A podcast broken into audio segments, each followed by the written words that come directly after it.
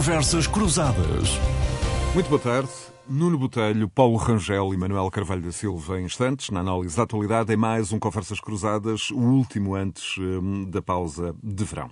Daqui a pouco, a Europa, cada vez mais complexa do ponto de vista das consequências da guerra que se trava na Ucrânia, e numa semana em que o BCE decidiu subir as taxas de juro pela primeira vez em 11 anos, as yields das dívidas públicas dos países periféricos agravaram-se, hum, e em que o BCE hum, disse ter já um plano para evitar a fragmentação do euro, um novo instrumento anticrise para controlar os spreads das dívidas, mas hum, os critérios deste plano estão a ser percepcionados como negativos pelos mercados e há dúvidas mesmo sobre se este escudo protetor pode ser aplicado numa situação, por exemplo, como a atual crise política em Itália, para onde também se olhará nesta emissão. A demissão de Mário Draghi, acossado à sua direita, precipita eleições eh, e preocupa os agentes económicos. Em resumo, o cenário eh, económico europeu é de enorme incerteza, com uma inflação de 8,6% em junho, pior do que em maio e a mais alta de sempre no euro, e a paridade entre o euro e o dólar hum, acontece pela primeira vez em 20 anos. Mas por agora, o país. Paulo Rangel, eurodeputado, vice-presidente do PST, bem-vindo, é um gosto tê-lo aqui, Paulo Rangel. À entrada da última semana de julho e do mês, em que tradicionalmente a atividade política tende a diminuir, com que preocupações vai partir de férias? Qual é a principal? É a inflação e os potenciais efeitos no tecido social do aumento uh, de preços, da desvalorização de, de rendimentos? Bem-vindo. Em primeiro lugar, muito boa tarde. Enfim, é com muito gosto que aqui estou. Uh, uh, ainda por cima, enfim, nos estúdios que têm sede na minha terra, portanto, na terra onde nasci, por... e aliás, muito próximo do sítio onde nasci e onde vivi muitos anos. E, portanto, é com muito gosto que aqui estou e também com este painel, com o Manuel Carvalho da Silva, que eu diria já que é um senador uh, do regime, talvez possa dizer assim, e, e com o Nuno Botelho, que é Presidente da Associação Comercial. significa que estou velho, não é? não, não significa. Significa que é uma voz especialmente autorizada. Uh, embora, enfim, ser velho também não é. Julgo eu que não é nenhum problema. Eu também enfim. acho que não. julgo eu. Felizmente. Enfim, agora, uh, o que é que me preocupa mais? Eu diria que aquilo que me preocupa mais neste momento é realmente a inflação, é o custo de vida e é a forma como o governo está a olhar para essa questão e, e, e como nós devemos olhar para ela, porque, enfim, aqui todos nós. Uh, uns talvez com maior consciência uh, do que outros, mas vivemos, sabemos muito bem o que é que é a inflação. Entretanto, é que se perdeu essa memória, mas sabemos muito bem o que isso é e o que isso significa em termos de poder de compra. Mas há, há, há dois pontos que me preocupam também uh, e que têm muito a ver com o, o mês de agosto.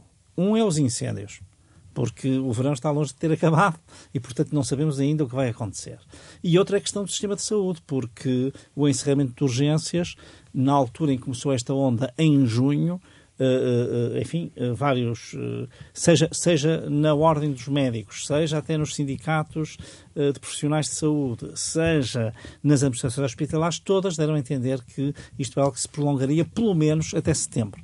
E, portanto, são dois pontos que me preocupam também. Portanto, eu diria que tem aqui este tripé, dois que, apesar de serem questões estruturais, vão ter com certeza um impacto uh, ainda forte no mês de agosto, e depois a inflação, que eu acho que esse sim é um fenómeno novo para quem não o conheceu nos anos 70 e 80 e princípios de 90 ainda. Uh, uh, e que veio também para ficar e, portanto, que vai obrigar aqui a, a, mudanças estruturais.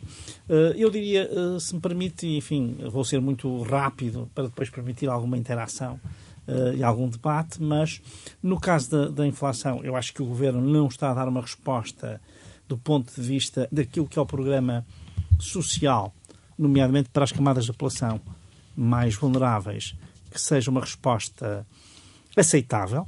Eh, e, e, e, sinceramente, nós temos que olhar para as contas públicas. E elas, na verdade, eh, neste momento significam que eh, relativamente à receita fiscal que estava prevista, que já tinha um aumento de 7% relativamente ao ano passado, ou 6,7%, uh, já vai em 21%.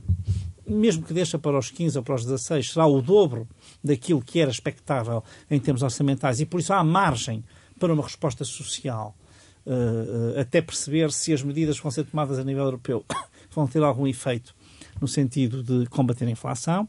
Segundo ponto, na questão da saúde, sinceramente, aí eu acho que o Governo eh, tem uma ministra que está totalmente esgotada, que foi a defensora de um sistema público, que não percebeu uma coisa que, por exemplo, Correia de Campos disse muito bem, uh, uh, que, que, que é que hoje em dia o Serviço Nacional de Saúde tem de ser visto integrado no sistema de saúde e, portanto, nós podemos ter respostas muito mais eficazes hoje se estivéssemos a olhar sem preconceitos ideológicos para esta questão.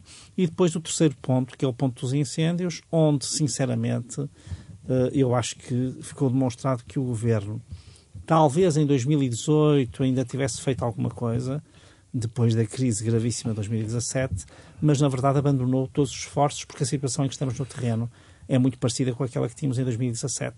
E, portanto, sinceramente, isso preocupa-me muito e preocupa-me muito a ideia de que o Primeiro-Ministro procurou passar e que, aliás, vem, é uma espécie de mimetismo da pandemia que é a culpa é das pessoas. Portanto, se as pessoas tiverem todos comportamentos muito bons, está tudo resolvido. Ora, o problema é que o Governo, isso é assim, porque o Governo não foi capaz de desenvolver, ao longo de cinco anos, políticas estruturais. Paulo Rangel, vou já ao Manuel Carvalho da Silva e ao Nuno Botelho, mas ainda em relação à, à, inflação, acha que houve algum excesso de otimismo na forma como eh, as autoridades nacionais eh, encararam, olharam eh, para o problema? A 18 de novembro do ano passado, o governador do Banco Central Português dizia que os sinais que na altura já se sentiam da inflação eram conjunturais e temporários. Bom. 24 de fevereiro veio uns meses depois ou um, qualquer que tivesse sido a natureza do alerta, a margem de manobra seria sempre muito limitada das autoridades nacionais Não, um fenómeno uh, uh, Vamos cá ver.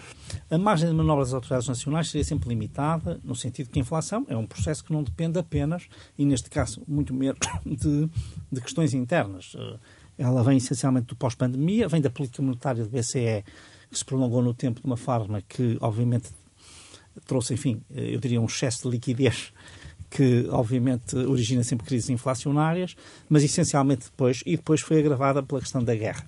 Mas eu até acho que foi uh, a quebra das cadeias de valor uh, originada pela pandemia que é aqui o fator essencial. Há um ponto que eu tenho que dizer. As autoridades portuguesas foram muito otimistas, levianamente do meu ponto de vista, mas as europeias também foram. E eu uh, posso aqui dizer, enfim, não é nenhum segredo, no dia 24 de agosto de 2021, eu tive um encontro, estive num seminário, depois tive um encontro prolongado com o vice-presidente do Banco Central Europeu, Luís de Guindos, e ele próprio já era da opinião, uh, disse isso publicamente, embora num, num, num, num circuito relativamente fechado, mas depois até viemos a conversar muito tempo, porque já nos conhecíamos bem. Aliás, ele é um grande amigo de Portugal por razões familiares, portanto conhece bem o país, e designadamente até o Porto, mas também fez a Foz, Coimbra, Lisboa.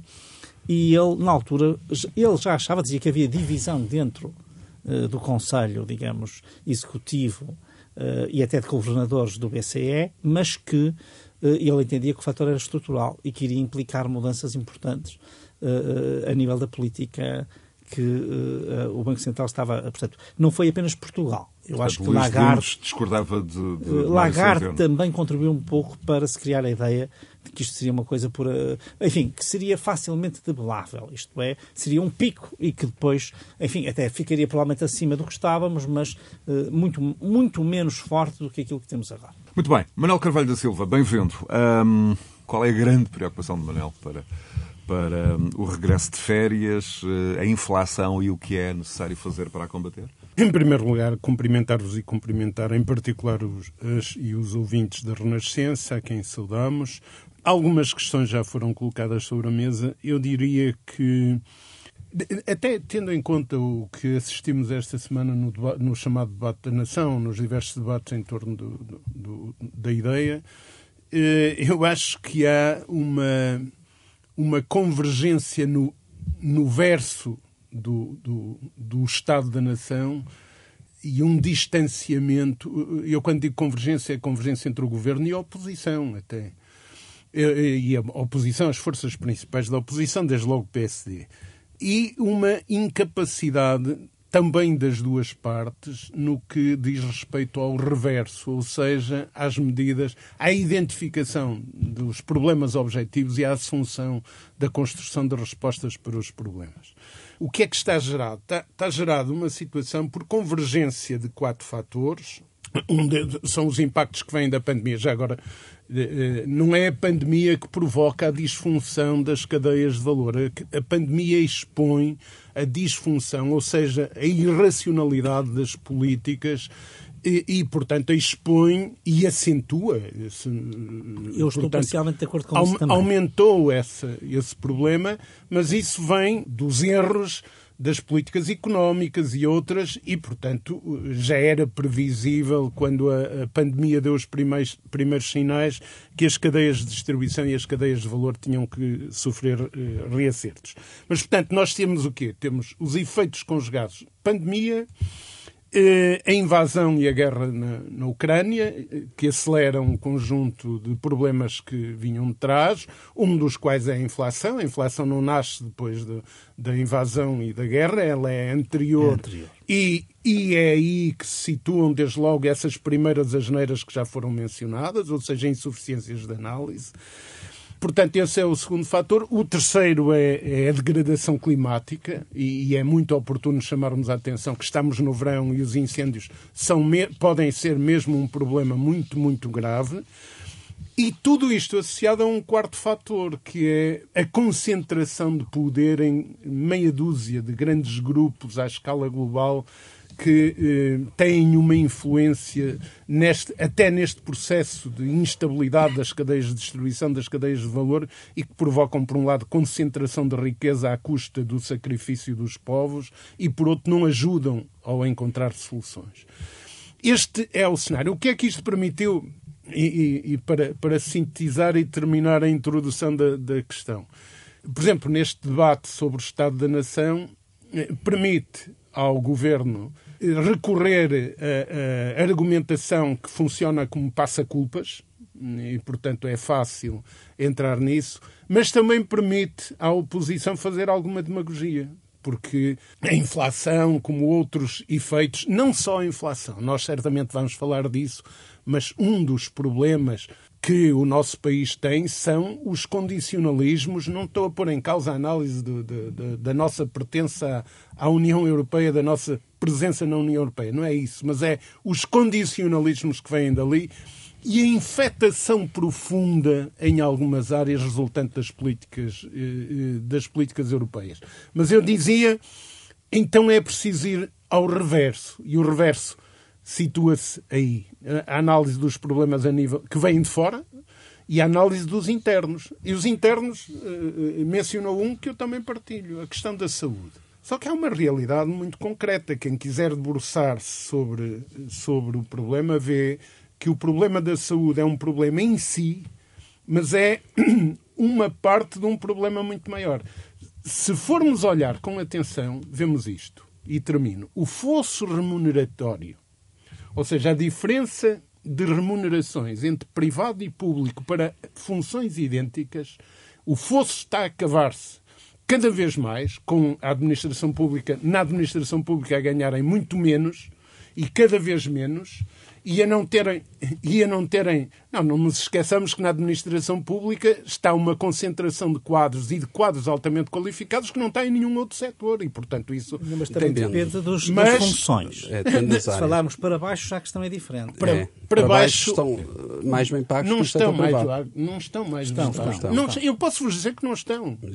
com números concretos. E, não, não, não tenho. E com a certeza que não, não perdem nunca o, o, o, emprego. Não, é? não isso isso é, é outra, isso é outra coisa. Isso é outra coisa. Mas não é menor. Não é menor. Não, não, não é menor, mas não é remuneração. Sim, mas... Não nos enganamos, nem pensemos que a precariedade é uma mais-valia, porque esse não, é um não, segundo não, erro que não tem. Estou a dizer o contrário. Não, mas contrário. eu queria terminar dizendo que o fosso está a acentuar-se, e certamente há muitos ouvintes que, que nos acompanharão nisto, e o que nós temos é esse fosso destrói o Serviço Nacional de Saúde, não há volta a dar, destrói mesmo o Serviço Nacional de Saúde, mas corrói estruturas muito mais profundas da, da, do, do Estado.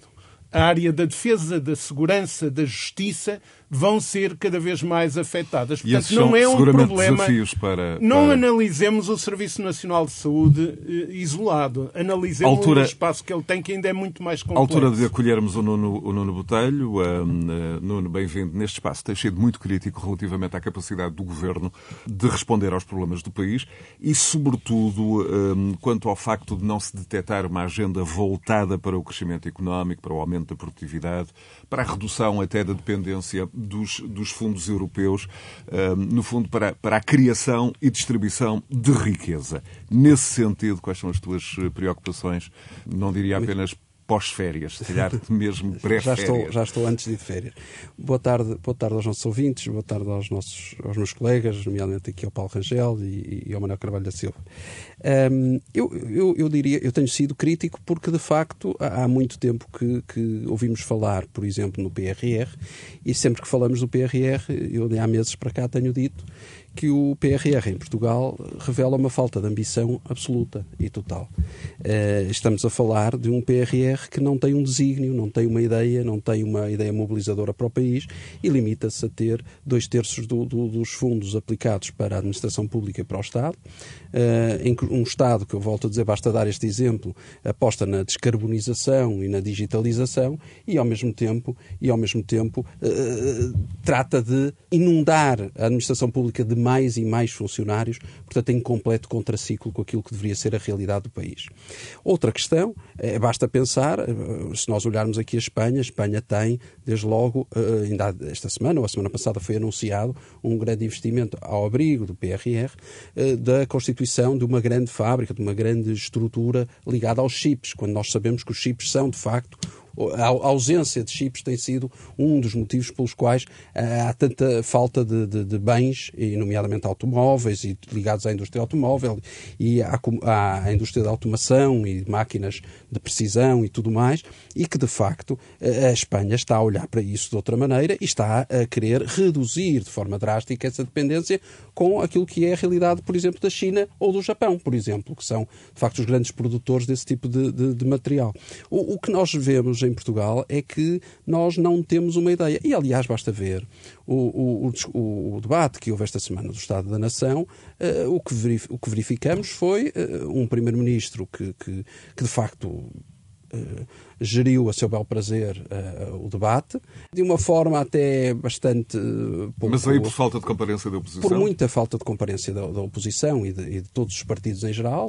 Posso, uh, o Bloco de Esquerda está, de facto, num processo, de, no meu entender, de enorme dificuldade. O PCP ainda não percebeu a derrota que teve e Jerónimo de Sousa é quase confrangedor hoje em dia. a meu ver, o, o PSD não entrou bem neste debate. Joaquim Miranda Sarmento entrou, no, do meu ponto de vista, mal no debate, esteve muito apagado, muito. Não sei se será uh, problema. Acredito que seja uma pessoa muito capaz, mas não sei se terá, digamos assim, os, os skills para, para, para um debate destes, mas o Paulo Rangel poderá depois não, falar já, sobre já isso. O antigo líder parlamentar, e, também num período muito exato, complexo, portanto, uh, saberá o que é que o uh, cargo exige.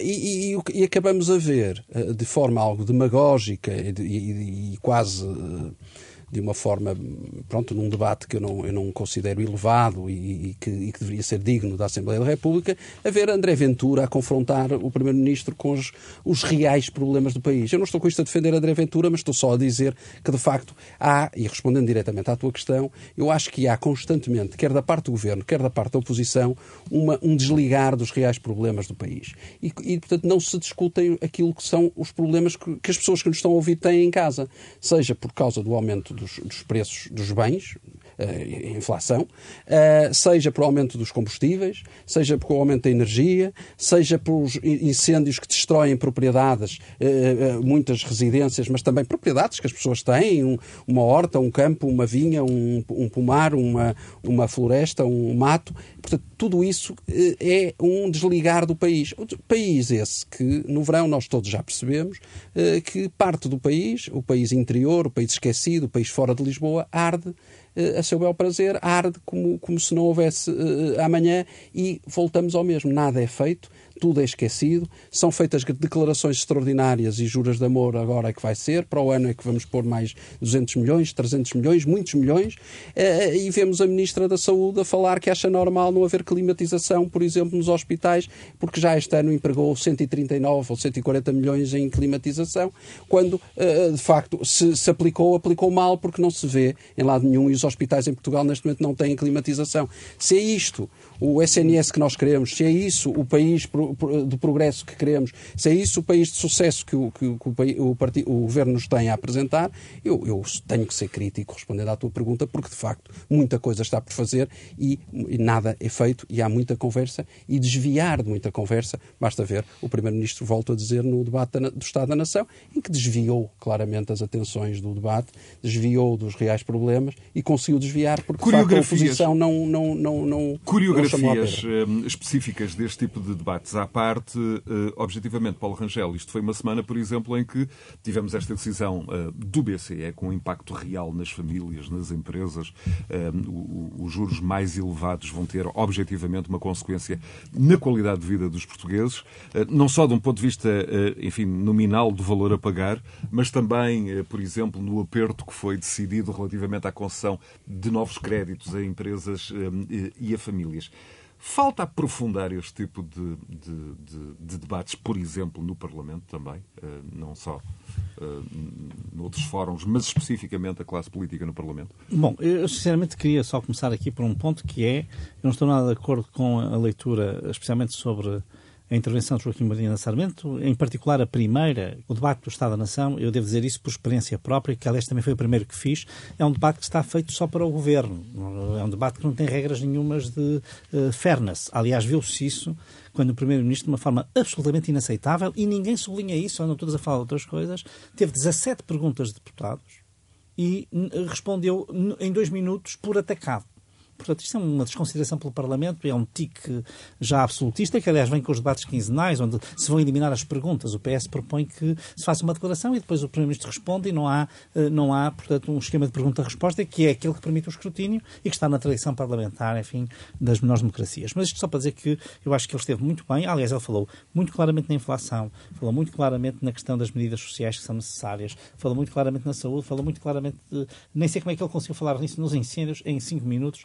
Uh, enfim, depois foi objeto foi, uh, de um ataque, eu diria, vulgar, para, para não qualificar outra maneira, do Primeiro-Ministro, que é uma pessoa que nos demonstrou uma coisa, é que cita obras que não lê.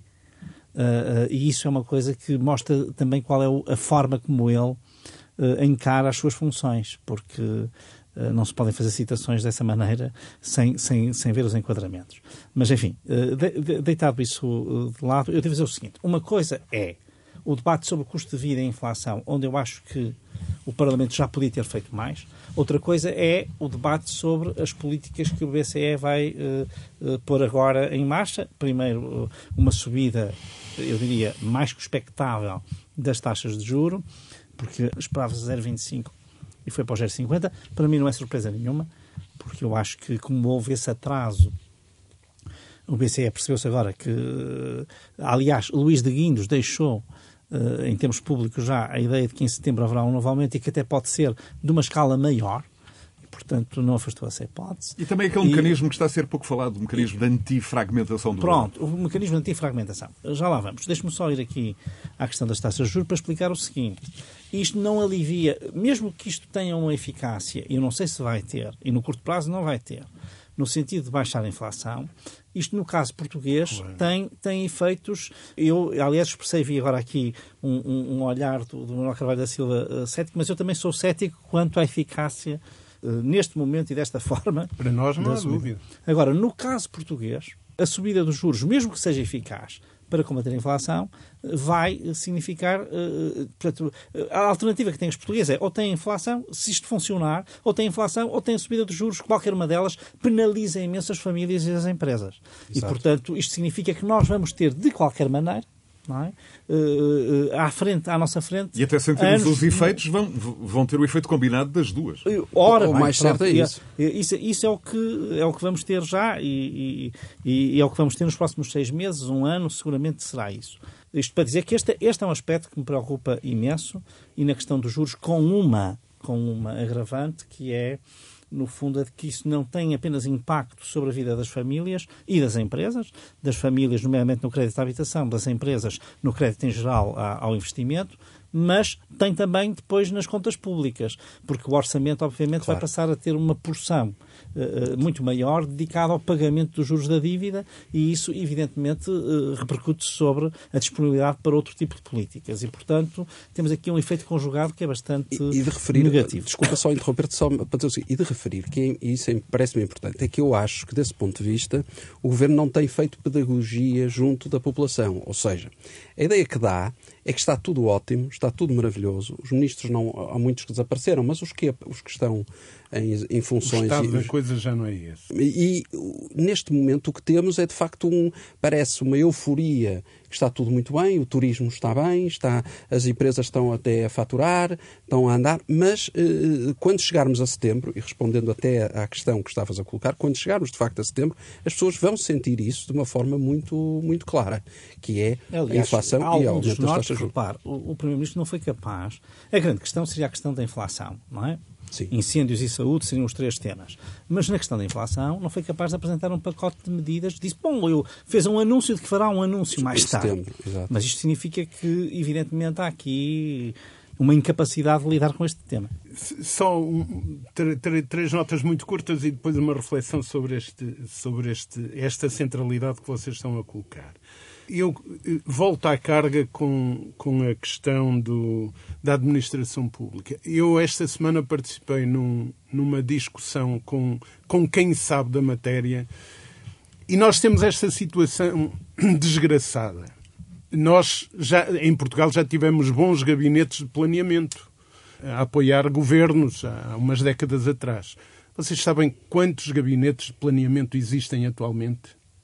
Cinco. Desses cinco, e que existem formalmente, pode dizer-se que dois estão a trabalhar com estrutura e com um mínimo de capacidade. E, portanto, nós temos que olhar para a administração pública, para, para, a capacidade do Estado de outra forma, de uma forma qualitativa. Não é possível um Estado moderno e eficaz com isto. A segunda observação é sobre o Serviço Nacional de Saúde faça-se a discussão. Aqui não há os argumentos de que esta opção é ideológica, aquela não é, não é ideológica, isso não conta. Acho que estamos aqui pessoas que sabem. Uns têm uma ideologia, outros têm outra, e cada um de nós faz os seus raciocínios a partir do seu quadro de valores, e desde que o faça seriamente, é isso que conta. Mas eh, eu, até por experiência de vida, eu digo, ai dos portugueses se perdem o Serviço Nacional. Mas completamente de acordo. A esmagadora maioria dos portugueses. Esse é não, é o Serviço Nacional Mas de o Governo Costa destruiu o sistema. o serviço. O, o, o, o Primeiro-Ministro António Costa e o seu governo não quis descolar da embalagem da destruição do Serviço Nacional de Saúde. Não, peço que é outra coisa. Se, se, tivéssemos Na tempo, Troika estávamos melhor. Não, claro, claro, na Troika estávamos melhor porque vinhamos não, muito porque melhor o Paulo Macedo preocupou-se com os pilares do o, sistema. O, o ministro Paulo Macedo não, não contribuiu para a destruição do, do Serviço é Nacional de Saúde, na minha opinião. É mas, mas a dinâmica de ataque ao Serviço Nacional de Saúde é muito mais complexa. Não é tema para aqui porque não cabe, nos desafiaram a outros. Mas eh, é preciso discutir isto e, repito, discuti-lo numa perspectiva muito mais ampla. Porque aquilo que acontece com a saúde pode acontecer com dando pasto a, a ofensivas educação, antidemocráticas muito graves em áreas como a segurança, a educação, epá, a manipulação dos polícias ou de outras sim, camadas sim. profissionais a partir de situações de debilidade em que eles se encontrem é muito problemática. Julgo que estaremos todos de acordo claro, com isso. Sim, completamente. E, é realmente e posto isto, estão muito maltratados. e posto isto, as forças de segurança muito maltratadas. Pois, mas é, não é todas as áreas com perda de autoridade, todas, com perda de todas as áreas estruturantes do Estado. É verdade. E esse é que é o problema. Pois. Ora bem, mas posto isto, deixem-me ser um bocado provocador. É? Eu, eu estava a dizer, o Nuno estava a referir que o, o, governo continua a pintar um cenário idílico. Não. Neste, um dos, dos consensos a que eu chamei que faz parte do verso é que neste debate estiveram de acordo todos que o país vive pior do que há um ano. A expressão foi essa, do PSD e depois do Primeiro-Ministro a dizer que sim. Portanto, há um reconhecimento. Há o reconhecimento Manuel, deixa, da inflação. Deixa-me introduzir aqui um elemento uh, que ainda não referimos. Uh, Nas últimas semanas, duas sondagens deram conta de um primeiro indício de é distanciamento do, cedo, é muito do eleitorado Não, da não, maioria isso- absoluta. É muito cedo, não vale a pena é estar a fazer leituras de cedo sondagens. demais para o encurtar é distâncias. cedo demais, não, eh, tanto pode vir a confirmar-se como a não se vir confirmar, vai depender de fatores que Paulo ainda, Rangel é ainda cedo. ainda estão... Sim, eu acho que é cedo. Eu acho que, enfim, aí... Mas eu, eu queria acabar eh, Há um sinal, mas é um sinal que carece de confirmações. Para nos levar para, para, para aprofundamento de algumas coisas que têm eh, mais interesse. Mas eu dizia, todos reconheceram o impacto da inflação, todos reconheceram eh, o PSD diz o Serviço Nacional de Saúde está em, em colapso, o Primeiro-Ministro não usa a expressão, mas diz reconhece grandes problemas, que é uma outra forma de dizer a preocupação. Portanto, isso aí existiu. Mas também existiram consensos sem erros. Portanto, a, a persistência na ideia ou na crença de que o caminho da Europa e a sua eficácia e natureza são automaticamente democráticos e que não há problemas, que leva depois à necessidade de analisarmos o que está a acontecer na Europa neste momento e os impactos nos países, que é um, um- um tema importante.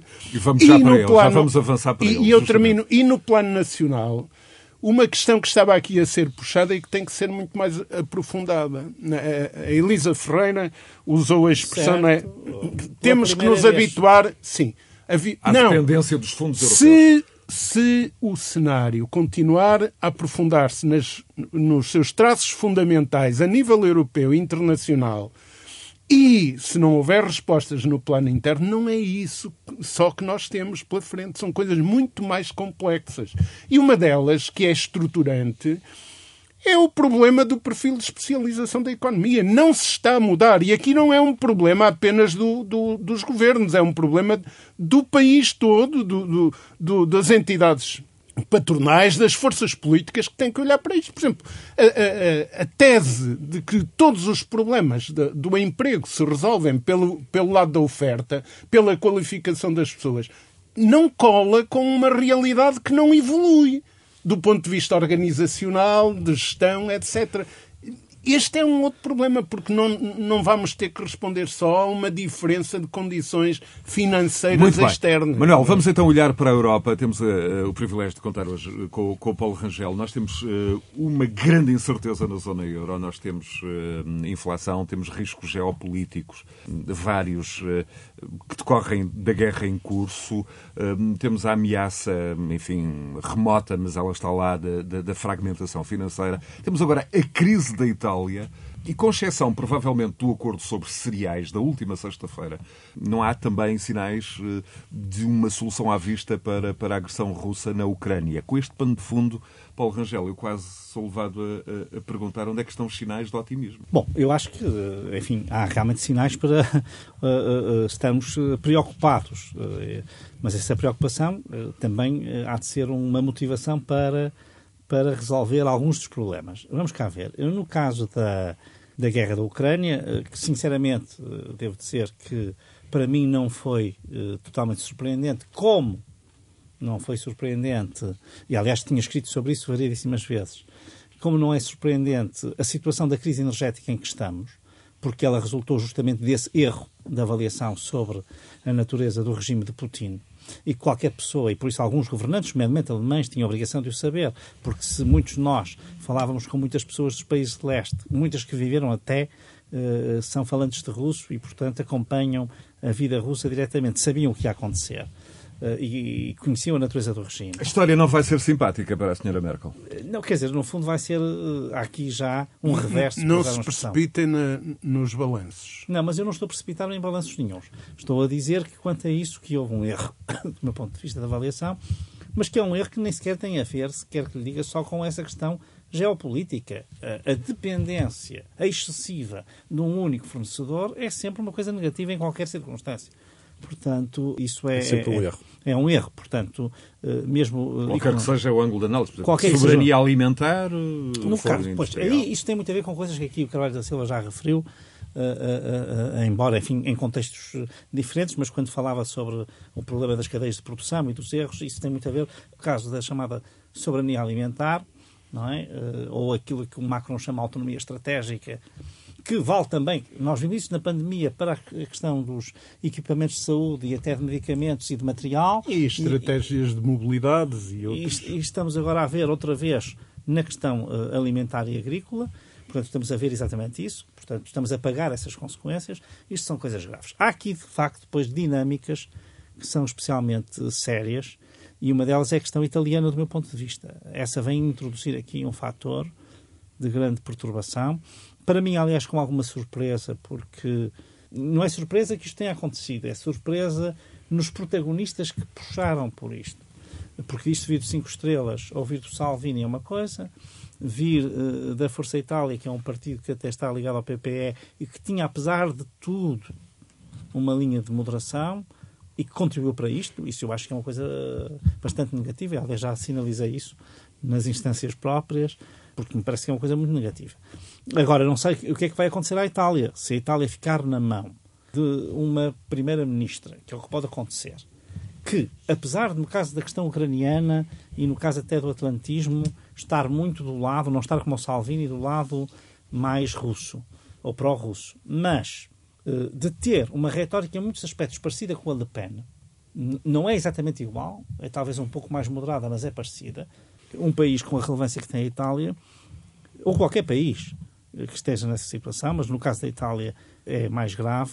Eu acho que isto. Do ponto de vista da fragmentação do euro, a, a, a Itália entra no, no, não, no é, conceito é, do too big to fail? Entra claramente, e, e agora aqui põe-se uma questão em que estamos em desacordo em que eu estou em desacordo com, com, com o Manuel Carvalho da Silva, que é a questão, é evidente que dívidas muito altas nunca são saudáveis. E, portanto, nós temos de combater o endividamento público levado até ao limite. E, neste momento, a situação... Mas eu estou de acordo com isso. Eu estou de acordo, mas, olhando para a dívida pública que temos hoje em Portugal, ou aquela que tem a Itália, ou aquela que tem a Grécia, ou aquela que tem a Espanha, nós temos que atuar em conformidade. Não podemos aumentar essa dívida exponencialmente. E, portanto, os remédios que o Banco Central Europeu veio trazer, nomeadamente este, este instrumento que permitirá uh, supostamente harmonizar as, as, as, as, taxas de juro, digamos, uh, uh, de, de, de, endividamento dos vários países, evitar o que aconteceu em 2010, 2011, esse, esse mecanismo vem eh, ele próprio com algumas condicionalidades que apontam justamente para a contenção do aumento da dívida. Não é? E algumas das quais há mesmo dúvidas sobre se se aplica, eh, por exemplo, à Itália, neste, neste contexto. Uh, sim, eu penso que, apesar de tudo, estamos dentro dessa aplicação. Agora é preciso ver o que é que vai ser a resposta da Itália. Esta é que é a questão. Que é incerta. Atenção, aqui tem um cenário um bocadinho negativo, mas, por exemplo, uh, fala-se na, na, na imprensa italiana da possibilidade do Draghi emergir um candidato a primeiro-ministro num conjunto de partidos moderados, do centro, do centro-esquerda, e ele tem um capital político que é, que aliás em Portugal se passou um pouco na, na, nas nossas últimas eleições, que é quem é que foi culpado por criar a instabilidade política, ser penalizado nas eleições. E eu penso que isso era uma coisa que talvez não tenha sido bem medida pelos partidos que contribuíram para isso. Muito bem. Uma questão para o Paulo Rangel, mas também para o Manuel e, e, e para o Nuno, ehm, que tem a ver com, com ehm, faltar ou não uh, no discurso político das elites ehm, europeias, não apenas na, na, nas lideranças políticas, mas também nas elites uh, empresariais, uh, culturais, opinion makers. Se faz falta um discurso mais claro, mais objetivo, mais voltado a, para a realidade, por exemplo, para os riscos de um inverno sem o gás russo. Temos, por exemplo, na Alemanha já os jornais a discutir a duração do duche, eh, na Itália pedidos para, eh, enfim, para os italianos terem dois ou três graus eh, acima no ar-condicionado. Aí... Este tipo de mensagem prática de debate faz sentido? Depende das, dos países onde estamos a falar. Uh, e eu aqui alinho muito com uma coisa que o Nuno Botelho frisou na sua, numa das intervenções iniciais que fez, que é o governo português estar muito aliado e, e, procurar não falar destas coisas. Isto não é, por exemplo, o debate na Alemanha ou nos Países Baixos, na Holanda, não é este. É um debate até sobre muitos aspectos práticos e sobre. Aliás, o próprio Draghi já tinha dito isto. Era preciso cortar no ar-condicionado. E também é vítima disso. É, é, um bocado vítima disso. Era... Justamente aí a referência à Itália. E, e, nós aqui em Portugal é que não estamos, e tivemos agora até esta última decisão sobre a qual tem as maiores dúvidas. Dos 15%, dos 15 da reserva. Gás. De resto, uh, permita-me só para conforto dos nossos ouvintes, Bruxelas uh, veio pedir cabeça fria a Portugal, um porta-voz da Comissão, e, e, os países que se opõem uh, ao corte. E, e, a frase foi manter a cabeça fria apesar das temperaturas quentes que se fazem sentir no, no exterior. a frase é do porta-voz principal da Comissão Europeia, Eric Mama. É, especialmente o que eu acho é que. que alguma ironia, eu algum sarcasmo. Seria preciso mais alguma prudência. Embora nós saibamos que isso, realmente, um corte do gás em 15% num país que, neste momento, tem as albufeiras como tem.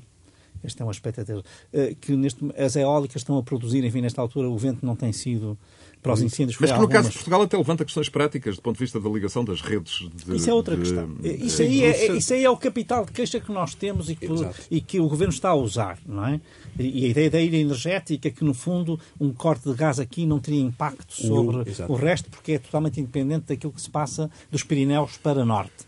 Mas atenção, eu acho que mesmo assim talvez nós devêssemos estar numa lógica solidária, ou pelo menos a nossa retórica não ser a alguma que pedagogia. não há corte nenhum. Sim, é, existir é, alguma pedagogia. pedagogia. Nuno acho... Manuel, clareza no discurso, no discurso público e no espaço público. Sim, clareza exige-se, mas, mas eh, nós temos que ir ao, ao fundo de, das questões eh, para eh, procurar encontrar respostas que são complexas e que não são, por exemplo, eu vejo o futuro próximo da União Europeia com uma, um acentuar de diferenciações de condições em que os países se vão eh, encontrar que vai provocar tensões. E, portanto, eu não estou a ver como é que as instituições europeias, em particular a Comissão, que eu acho que não, que não, que não é dotada de quadros excepcionais, como é que se vão gerir as coisas no futuro. O próprio Vocês... apoio das opiniões públicas, por exemplo, à resposta sim, um, à são... Ucrânia, sim, depende, depende, depende destas é variáveis. muito importante, não é? Porque desde logo que se começa a reparar, e em Itália isso acontece de forma muito clara também, nesta crise política, é que não sei até que ponto é que os italianos, por exemplo, estão disponíveis para pagar a, a guerra na Ucrânia e continuar a... É, mas não vão ser só os, os não, eu estou a falar, como, eu estou a falar nos italianos porque é o exemplo que estamos a, a falar, pois, mas, mas toda a Europa vai ter cada vez mais todos, aliás, temos discutido isso aqui no programa, eh, toda a Europa vai ter, todos os governos vão ter cada vez mais esse problema a, a, em cima, que é até que é ponto é, uma fadiga, é, é, uma fadiga e, um lado, e, e, e, ao mesmo tempo os sacrifícios, os sacrifícios orçamentais que têm que ser há, feitos. Há muito erro que se cometeu pelo meio que ainda há de vir ao de cima. Só a imposição de uma verdade absoluta e da impossibilidade de se fazerem análises mais profundas, esta coisa de que quem quer questionar e colocar problemas na apreciação da, da guerra, partindo sempre do pressuposto que a, invasão, que a invasão é inadmissível à luz de, de, princípios do direito, etc., tudo isso, e que não há guerras, e eu sou mesmo daqueles seres humanos que sou contra a guerra, ponto final. Mas partindo disso, quando se levantam questões a dizer, mas aqui houve racionalidade nas medidas que se tomaram, há uma análise do que vem de trás, que não vem. Por exemplo, vocês falam da, da, da posição da senhora Merkel e o, e o caminho e os perigos. Até o, o, o Paulo Rangel usou uma imagem interessante, não é? Nós eh, estar dependente só de um fornecedor é sempre um problema, certo? Pois, mas neste processo a União Europeia eh, tornou-se ainda mais instrumento do, do, da defesa da hegemonia americana nesta luta do, do, pela liderança, chamemos-lhe assim, à escala global, que tem um adversário concreto que se chama China. A, a, Rússia, no meio disto, ainda, está para, ainda estamos para ver, não é? Se a Rússia vai funcionar ou não, ou está a funcionar ou não, Vamos ver qual é a evolução, evolução do ponto de vista geopolítico, geoestratégico, mas está a funcionar ou não como, como Estado mercenário de uma nova arrumação geopolítica e geoestratégica. eu acho que está. Não, mas isso achar é uma coisa. Agora, o que é que se vai provar? Porque o adversário, primeiro, a pretensão dos Estados Unidos de quererem ser ad eternum o, o, o único que tem que direito eu... a liderar o mundo. Não, isso não é verdade. Isso, isso é a União Europeia mas, Ao... mas, mas que é que Deixa, quer? Eu, eu já quer um modelo chinês para os trabalhadores? É não, é não. Sabe o ah, que é que eu é quero? o modelo americano é capaz não, de ser sabe o que é que eu quero? Sabe o que é que eu quero? Eu prefiro ter eu, os americanos Eu que sou ocidental, eu que tenho culturas e valores europeus, o que eu quero é que os europeus e os chamados ocidentais saibam interpretar as coisas no, que estão a acontecer no mundo de forma a que os meus filhos e os meus netos, eh, porque ainda tenho uma filha muito jovem, e os meus netos não venham a sofrer um, um, uma, os Com... efeitos de rupturas culturais e de, e não vou não vou poder rupturas, deixar de aproveitar de esta, esta referência profundos, ou seja esta referência a filhos e netos. concluir Manuel, desculpe. Esta observação que o Paulo faz eu eu digo-lhe não tenhamos preocupação é que os nossos valores e a nossa cultura sejam afirmados com princípios e sejam, afirmados, e sejam afirmados de forma a não vir a, des a descarrilar num, num Estamos mesmo a acabar e a nota final é justamente para filhos e para netos. Os efeitos das alterações climáticas que para muitos cientistas um, ficaram visíveis esta semana um, numa série de capitais europeias, numa série de cidades europeias. Veja-se, por exemplo, o calor e os fogos em áreas residenciais em Londres.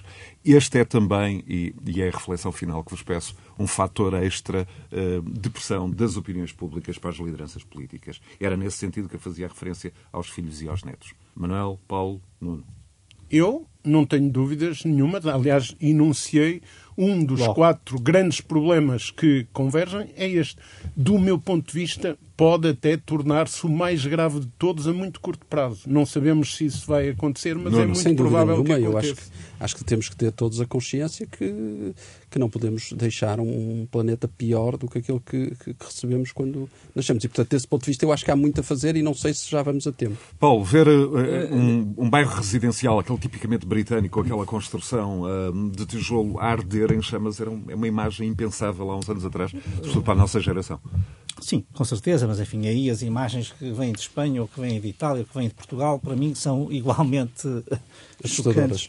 Não, aqui em Portugal é que há, hoje há uma anglofilia muito grande e o que se passa em Inglaterra tem uma dimensão que depois parece até uh, que é mais grave do que se passa fora. Agora, o que eu queria chamar a atenção aqui é o seguinte: uh, no caso das alterações climáticas, o grande problema é que, como nós tivemos com a pandemia e agora com a guerra, uh, até problemas que no fundo são tradicionalmente humanos, nós não podemos distrair-nos do caminho que já tínhamos definido Uh, uh, e que infelizmente não estávamos a prosseguir uh, eficazmente. Mas não é um problema nosso. Não é nosso. Não, não, não, não, não é europeu, global, europeu. É As respostas da Europa, é Europa por exemplo, vão agravar é o problema energético. Estamos, não, não vão no certo. sentido. Oh, oh. É uma oportunidade para ganhar novos campos. É só que não está a ser seguido. Não, Manuel Carvalho da Silva, não está, porque nós vemos que na aflição eu o sei, carvão está lá, sei. o gasóleo está lá, eu etc. Sei. Claro. Uh, e, portanto, estamos perfeitamente de acordo quanto a isso. O e também não adianta, desculpa, Paulo, acho... e também não adianta a Europa fazer todo o esforço e depois a China, a China, por exemplo, continuar nenhum, a, fazer, a não fazer não faz nada. Nenhum, a Índia não faz dizer, nenhum. Exatamente, portanto, portanto, isso também é muito, muito difícil. pouco. Uh, uh, uh, por exemplo, é os Estados Unidos fazem muito mais. Muito mais. Há regiões da China que já fazem bastante. Sim, eu, eu não sou para os chineses, mas, mas... pronto, sim. mas enfim. o que eu, mas sinceramente. Concluindo. eu queria concluir para dizer o seguinte. Há aqui uma coisa, no entanto, que é muito importante, portanto, é fundamental perceber que esta prioridade política, e eu estou de acordo que podemos, os dois disseram isto e podemos já estar bastante tarde, eh, e as coisas podem, estão a acelerar-se de uma forma até muito mais uh, rápida, se posso dizer assim, do que aquilo que era expectável. E tenho falado com vários cientistas, por acaso, esta semana, e os próprios estão surpreendidos. E já tinham previsões muito negativas, mas acham que os sinais que nós estamos a ter podem realmente pôr-nos um cenário. Sabem o que é que isso provoca, na minha opinião? É que a discussão de problemas uh, sérios, como podíamos introduzir aqui a discussão do aeroporto, que, que é para localizar na, na, região de Lisboa, mas aquilo que tem que ser conexões de políticas de, de mobilidade, de caminhos de ferro, de, de uma série. Este, nós vamos ver rebentar problemas vindos de todas essa, essas áreas que nem nos passavam pela cabeça. É Agora, deixe-me só dizer uma coisa que eu queria chamar aqui a atenção que é, é, tudo verdade sobre que nós podemos olhar para a complexidade. Isto é sobre o conflito Apelando ao seu poder russo-ucraniano. Mas eu sou muito. Mas há uma coisa que é o seguinte: se alguém, se eu vou na rua e alguém desata a bater-me, eu tenho que me defender e claro. aí não tenho mais nada a fazer. Claro. E foi isto que aconteceu, não foi mais nada. E, não portanto, é... o que aconteceu foi isto. E isso aconteceu. Momento... Ponto final. Mas isso não aconteceu no nada. Não aconteceu no nada. Mas isso aconteceu é que, num, num contexto que, que tem passado, que vai ter futuro, mas, que estamos num mundo em que temos que nos entender, não, senão vai ser o descalabro. Certo, mas o que nós não podemos aceitar É, Porque isso não está em causa que aconteceu.